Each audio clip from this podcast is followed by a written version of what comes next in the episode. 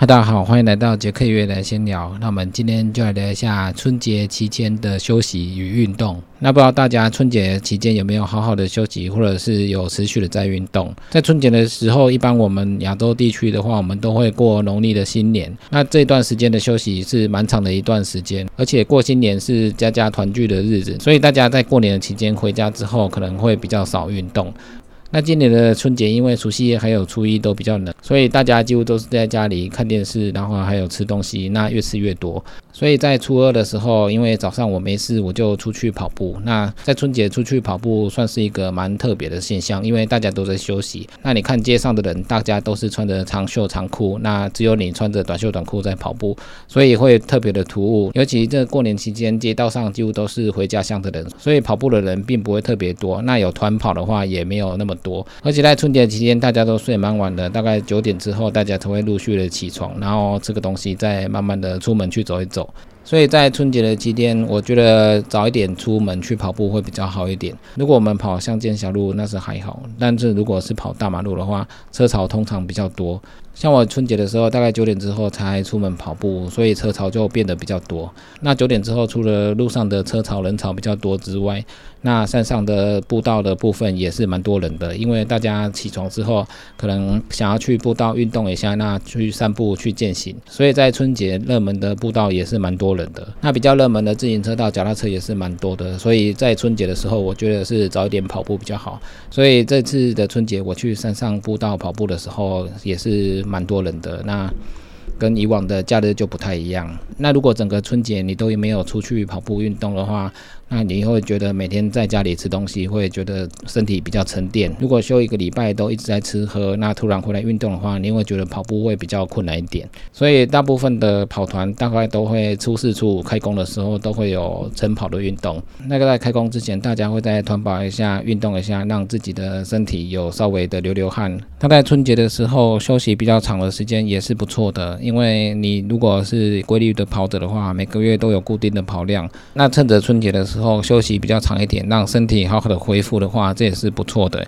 尤其是我们在春节之后有扎达马拉松，扎达马拉松算是过年后的第一场大赛事。那这一场比赛的话，因为隔着春节，所以在春节的时候，如果有人的目标是扎达马拉松要跑得不错的话。趁春节的时候，好好的休息一下，让身体恢复一下状态，适时的恢复身体才会成长。所以在春节的时候，好好的休息也是很重要的。那不要让身体过度的疲劳。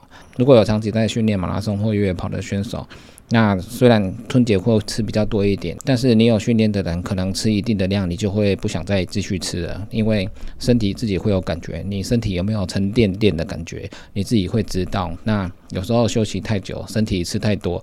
那身体太过沉重，你跑步起来感觉就会很明显。所以持续有在运动的人，吃热量大概自己也会有一个界限。那在春节的时候，适量的休息，然后再适量的跑步，才不会让整个身体的状态在春节前还有春节后差距太大。那一般的人如果没有在运动的话，那你春节又是整天在家的话，那每次新闻就会报道说春节过后大家就会变胖，那所以特要特别去减重。只要平时都没有什么运动，那你休息习惯了之后，你就会越来越懒惰，你就会越来越懒得去运动。所以保持持续的运动，才能让身体维持在自己舒适的状态。那在春节期间，虽然有很多赛事都休息，但是香港也有世锦大赛的举行。那香港世锦大赛每一年大概都是在过年期间举行。那它的距离大概快三百，k，爬升一万四千五百。那这个算是高难度挑战的越野大赛。那每年过年的时候，在亚洲最大的赛事大概就是香港十金的赛事。那大家在过年的期间，虽然在家里休息，也可以关注越野跑者的状态，因为这个赛事不是说一天就可以跑完的。它的限制时间只有六十小时。那今年的香港廖科乐选手也跑出了五十二小时的成绩，也算是蛮不错的。因为每一次的状态都不一样，而且经过了一夜两夜之后，身体的变化会非常大。尤其这种高难度的赛事，距离非常长，然后又要跨身体会发生状况的几率是非常大的。所以有很多选手也会 DNF。所以能够在这个赛事维持你的状态的话是非常重要的。那过年的主要越野大赛大概就是这一场。那这一场在我们现在亚洲地区算是蛮有名的。那在春节的期间，就可以偶尔看一下选手的状态。那有时候你过了一天再看的时候，整个选手的顺序又不一样了。所以这种长距离的挑战赛也是非常有意思的。一般我们的越野赛分为一百迈、一百 K、五十 K 左右的赛事。那这种赛事的形态通常人都比较多，那参加的选手大概必须在四十八或者是几十小时内就要完成赛事，它的运动会比较激烈一点。那在香港世锦赛这种挑战型的赛事，因为它的距离非常长，然后时间又有限制，所以它的难度也是非常的高。那参加的人可能不多，但是难度却是非常高。那能够完赛这场赛事都是非常不容易。那因为之前的香港世锦赛我有去拍摄，那因为香港也是在亚洲地区，所以过年的时候举办去香港的时候，我发现有一些知名的一些。美食店几乎都没有开，也是都在休息，所以这个赛事在春节举办的时候是非常的好看的，但是对我来说是非常不利的，因为很多知名的店都没有开，所以导致我去那边只也只能能吃连锁餐厅，所以非常的可惜。那在春节过后，大家一定都有报名的赛事，那接下来自己要挑战的一些赛事，不管是马拉松、超马或者是越野赛也好，那自己都会有训练的规划。在春节过后，也要慢慢的调整自己，让自己的身体的状态慢慢的恢复比赛的状态。因为在目前来讲，天气还是非常冷的。那之后天气会慢慢的变温暖。那在这个礼拜，超马赛事也有绕圈的二十四小时赛事、八小时赛。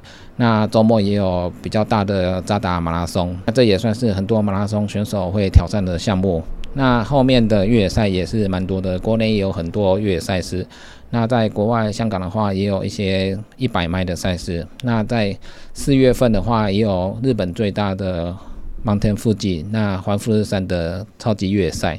那在三月、四月的越野赛是气温会慢慢的回暖，那大家跑起来也不会再那么寒冷。因为尤其是越野赛，我们在山区，如果你的赛事是很长距离的话，那又需要跨越，所以在山区会更冷。尤其是环富士山这种越野赛，那这种大赛事的话，它因为在日本纬度比较高，所以对台湾的选手来讲，它会还是蛮冷的。那之前中国有一些马拉松。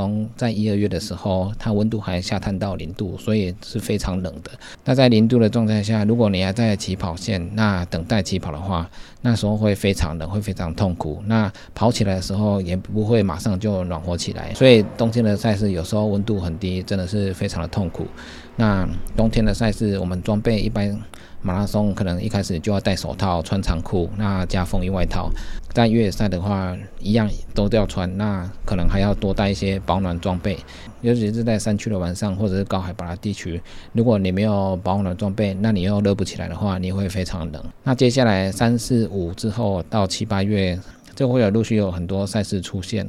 那首先大家就是要恢复日常的练习。那日常练习，让自己习惯这些练习之后，那你的状态就会慢慢的回来。那你在比赛的时候也比较得心应手。那新的一年预祝大家身体健健康康，可以照着计划去训练，那参加比赛获得更好的成绩。那以上就是今天的杰克月来闲聊，记得订阅 YouTube、按赞、F 一粉丝页还有追踪 IG，就这样喽，拜拜。